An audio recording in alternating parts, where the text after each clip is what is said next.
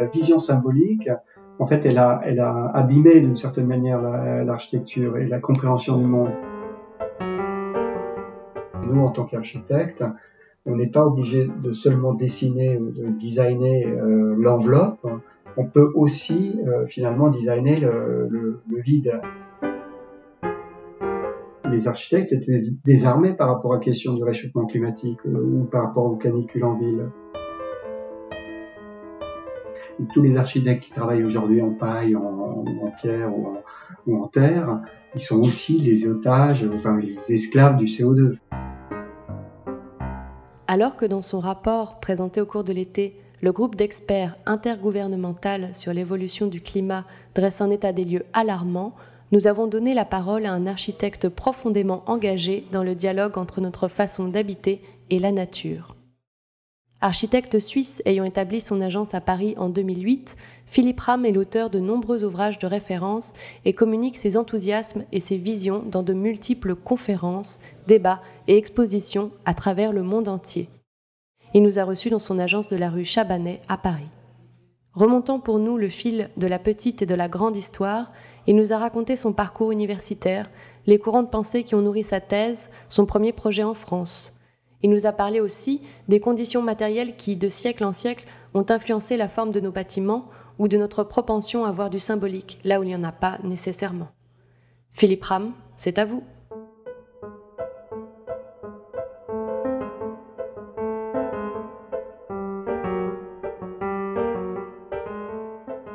Les Tessinois étaient en fait plus liés à la question de la forme.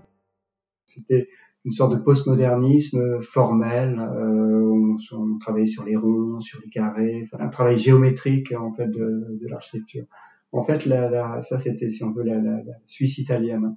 Et euh, juste après, il y a eu cette génération donc euh, suisse allemande qui elle s'est plus intéressée aux matériaux, voilà, la question matérielle. C'est pour ça que par exemple, un artiste comme Joseph Beuys euh, était important pour cette génération-là, ou euh, l'Arte Povera en Italie.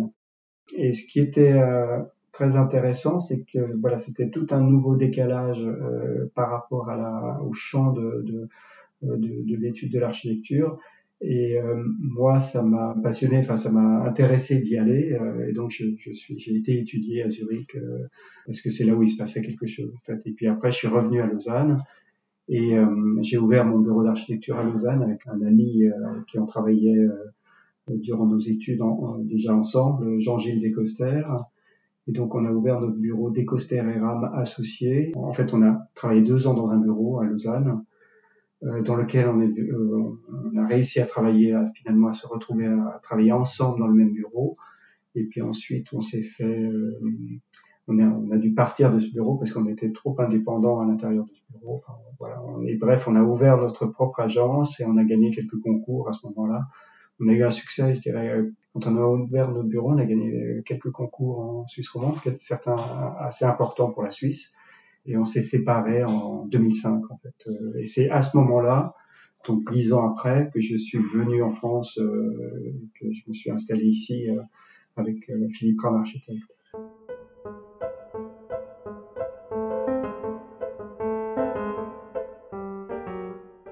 Au moment où on s'est séparés, euh, on avait gagné un, concours pour la région de Bassivière dans Limousin euh, pour élaborer un plan d'urbanisme en fait de développement de cette région autour d'un lac artificiel EDF e qui, qui, qui, crée un paysage assez étonnant pour euh, pour cet endroit. Et donc nous la, la mission qu'on avait en fait il y avait eu deux missions qui, qui avaient été lancées au même moment. Une, une sorte de charte paysagère qui avait été faite par Gilles Clément et nous, on a eu la charte architecturale, donc définir comment pourrait s'implanter euh, des nouveaux bâtiments, notamment touristiques, dans ce, autour du lac, et quel type d'architecture. Euh.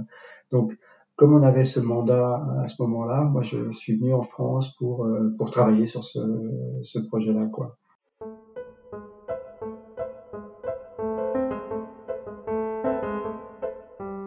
Fait, c'est un, projet qui a été très important pour moi. Euh, c'était donc en 2005 parce qu'en en fait, on a intégré des questions d'écologie, euh, d'environnement, notamment aussi sous la pression politique. C'est l'apparition du HQE à ce moment-là. Et donc il y avait cette, cette question de, l'écologie. Et moi, en tant qu'architecte, je travaillais avant ça plutôt sur la discipline architecturale autour de la question de l'espace, en disant que euh, en architecture, en fait, on parle du plein et du vide, et euh, le vide, en fait, on, on, on, en parle de manière abstraite, en fait, hein, comme si c'était un peu rien et que le solide était tout.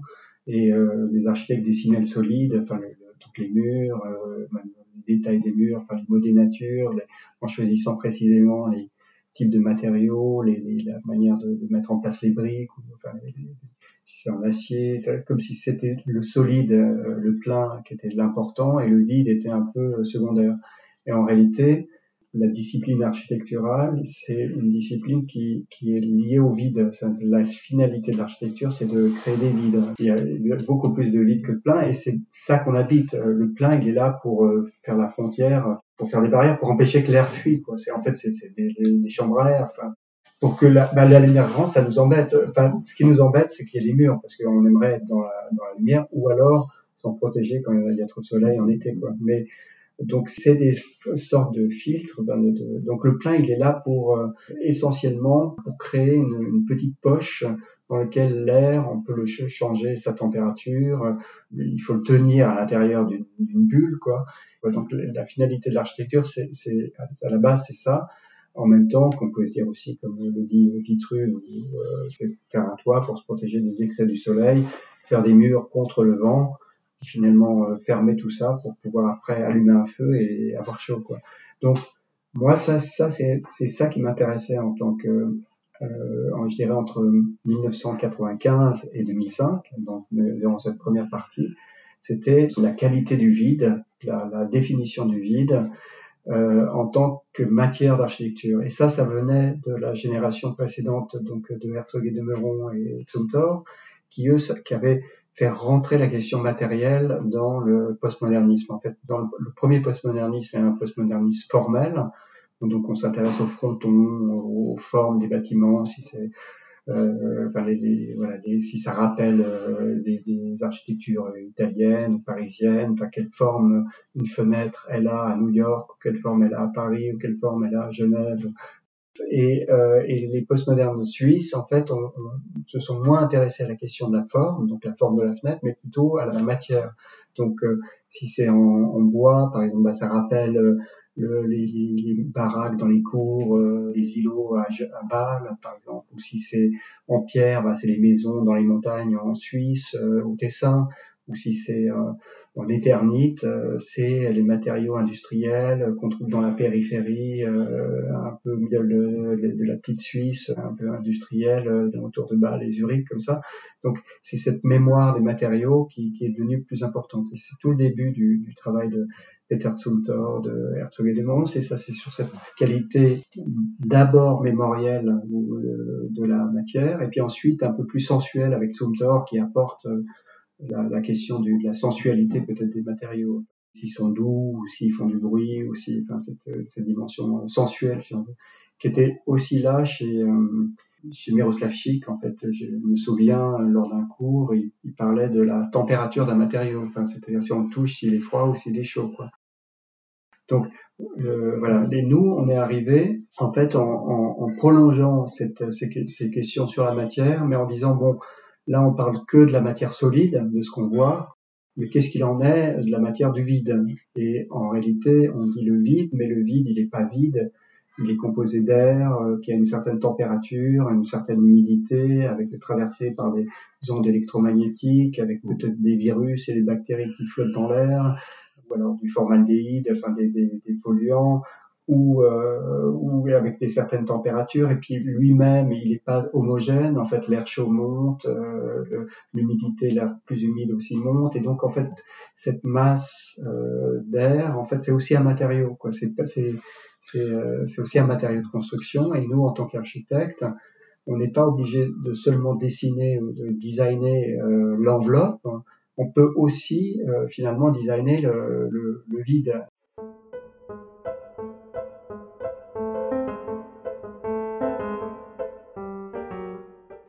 c'est pour ça que notre premier, avec euh, Descoster, notre premier livre, première exposition et notre travail à ce moment-là s'est appelé Architecture physiologique. Et on a représenté la Suisse euh, à la Biennale de Venise en 2002 en transformant tout le pavillon suisse en, ce qu'on appelait un hormonorium, qui était un lieu dans lequel on transformait la lumière en la faisant très intense, en montant à 10 000 lux en fait euh, la, lumière, en transformant l'air en réduisant le taux d'oxygène et en ajoutant de l'azote. En fait, euh, on avait travaillé avec une entreprise euh, chimiquement pour faire cette nouvelle composition de l'air à l'intérieur du pavillon. Et euh, donc on était, au lieu de 21% d'oxygène, on était passé à 14,5% d'oxygène en rajoutant de, plus d'azote, en triant et en recomposant l'air. Et là, en fait, ce qui était intéressant aussi, c'est que la perception de l'espace n'était plus visuel, c'était physique, physiologique et, et en, réalité hormonal. C'est-à-dire que euh, il y avait des réactions hormonales qui se mettaient en place. C'est-à-dire que la grande lumière bloquait la mélatonine, euh, l'hormone qui est responsable du sommeil euh, qu'on sécrète le soir comme ça, parce que une lumière intense aujourd'hui, enfin à l'époque on ne savait pas, mais c'est plutôt dans le bleu comme ça, qu'il que, y a des effets sur la rétine qui bloquent les sécrétions de cette hormone.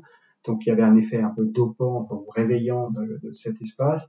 Et le taux d'oxygène réduit, en fait, c'est ça, ça, ça induit très rapidement, en quelques minutes, une sécrétion de l'EPO, l'érythropoïétine, qui est une hormone, en fait, que les, les, par exemple les sportifs qui vont s'entraîner en altitude, en fait, euh, ça multiplie les globules rouges qui acheminent plus rapidement le peu d'oxygène aux cellules, euh, et donc quand on redescend en plaine, on a c'est estimé à 10% les performances musculaires ou les performances physiques en plus. Donc tout l'espace avait, en fait, en travaillant sur l'air, la lumière, en travaillant sur la matière réelle de l'architecture, donc l'espace, c'est la fin, on n'est pas des sculpteurs, enfin notre but c'est pas de définir le plein, de définir ce qu'on voit, ça c'est le rôle du peintre, de, définir le vide dans lequel on peut pénétrer, ça c'est le rôle de l'architecte. Donc en reprenant position dans notre rôle fondamental de designer du vide, on requalifiait, en travaillant directement là-dessus, on s'apercevait qu'il y avait déjà, ça transformait les, modes de perception, c'est-à-dire que tout d'un coup, c'était plus des perceptions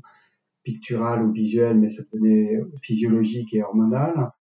Et puis, ça brisait aussi une forme de naïveté, je dirais, de, de, de penser que l'architecte n'est pas responsable de, de la pollution intérieure, n'est pas responsable des spectres émis par les lampes, de la qualité de, enfin de, qui avait aussi une responsabilité médicale. Cette vision symbolique, en fait, elle a, elle a abîmé d'une certaine manière l'architecture et la compréhension du monde.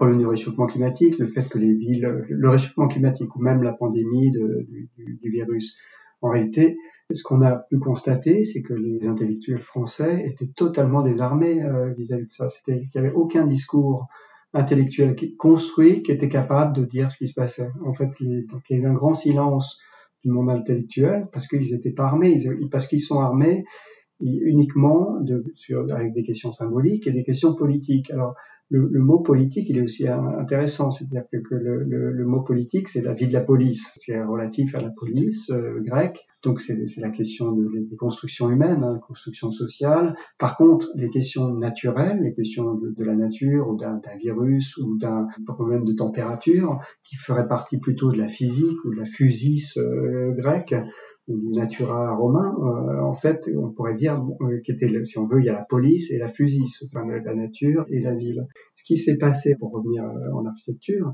en fait, c'est que les architectes étaient désarmés par rapport à la question du réchauffement climatique ou par rapport aux canicules en ville. Enfin, C'est-à-dire que parce qu'on peut pas répondre par le symbolique. Si tout d'un coup on surchauffe en été sur une place, on, on va pas y répondre par, par une métaphore. On, va, on doit y répondre en peignant en blanc euh, le sol, en mettant des arbres pour créer de l'ombre, en mettant des fontaines pour euh, rafraîchir la ville. Et donc tout d'un coup, on retrouve toute une histoire d'architecture qui a été ignorée par les dimensions culturelles et les dimensions symboliques. C'est-à-dire pourquoi les dômes existaient autrefois, c'était pour évacuer l'air chaud. Pourquoi le Panthéon de Rome, il y a un trou en haut?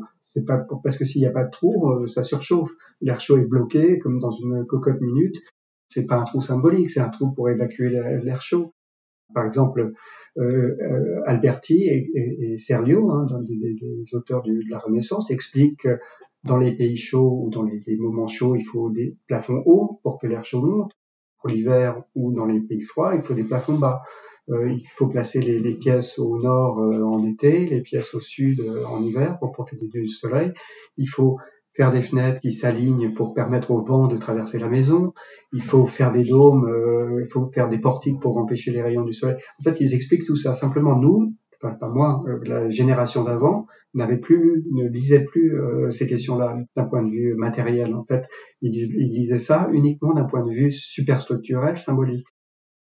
Cette idée du matérialisme historique, en fait, ce qu'il explique, c'est que les conditions, euh, les valeurs esthétiques, symboliques, morales, qu'on a après appelé superstructurelles comme ça, sont euh, relatives aux conditions matérielles infrastructurelles. C'est-à-dire que les valeurs symboliques n'existent que à travers une base euh, infrastructurelle. Et que quand la base matérielle change, les valeurs symboliques, morales, euh, esthétiques changent. Et simplement, elles changent plus lentement, Mies van der Rohe disait la même chose, elles changent plus lentement que l'infrastructure. Par exemple, Karl Marx dit que l'abolition de l'esclavage est devenue possible à partir du moment où il y a le charbon et les machines à vapeur ces conditions matérielles qui euh, changent les valeurs morales. Ces analyses euh, sont très intéressantes aussi au, niveau architecture parce qu'on on, s'aperçoit que effectivement pourquoi tout d'un coup euh, il y a les gratte-ciel parce qu'il y a le charbon qui permet de, de, de, de, faire des immenses hauteurs, de cuire à des températures extrêmes du métal, enfin des, minerais qu'on peut former en, en métal, on transporte en locomotive, on élève avec des grues. Donc si on veut les gratte-ciels, c'est, je sais pas si on prend le Seagram Building de Mies van der Rohe, ce gratte-ciel-là, qui est l'architecte de ce, est-ce que c'est Mies van der Rohe ou est-ce que c'est le charbon? Enfin, on peut dire, le charbon est tout autant l'auteur de ce bâtiment que Mies van der Rohe. Mies van der Rohe, c'est presque l'esclave du charbon. Enfin, c'est presque le tâcheron qui met en place les possibilités euh, matérielles du.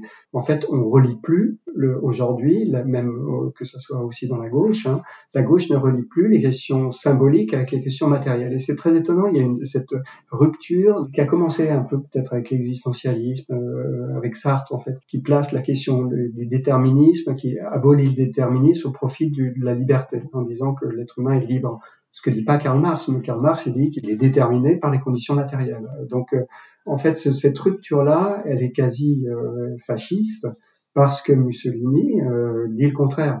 C'est que les idées, le spirituel déterminent le, monde, tandis que Karl Marx, c'est la matière qui détermine le monde.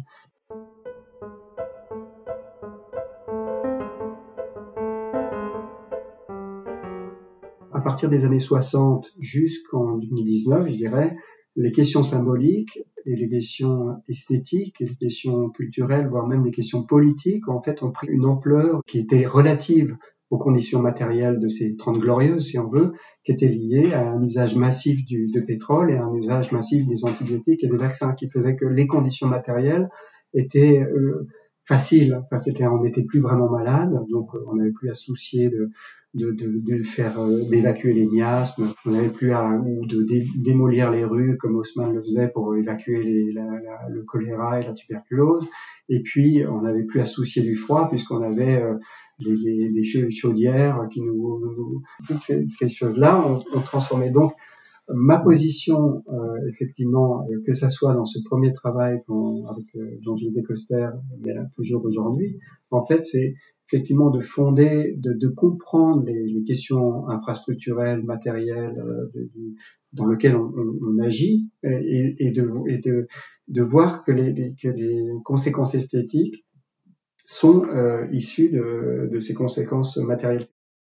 À un moment donné, effectivement, par rapport à l'excès symbolique de, de, cette vision symbolique euh, entre 1960 et 2019, je veux dire, le retour de bâton, de, balancier, il revient avec le réchauffement climatique et, la pandémie qui fait que tout d'un coup le réel euh, est là, avec euh, le matériel est là, et finalement on peut plus faire des gratte-ciel euh, parce qu'on sait qu'on émet du CO2 et que ça transforme tout le climat.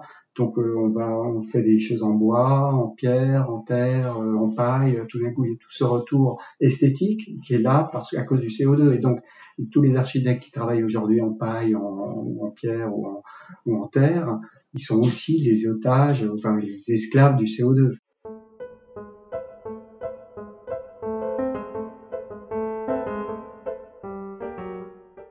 Mais Merci d'avoir pris le temps d'écouter ce podcast. Si ça vous a plu, suivez-nous sur les réseaux sociaux d'Abvent, Facebook, LinkedIn, Twitter pour découvrir les podcasts à venir.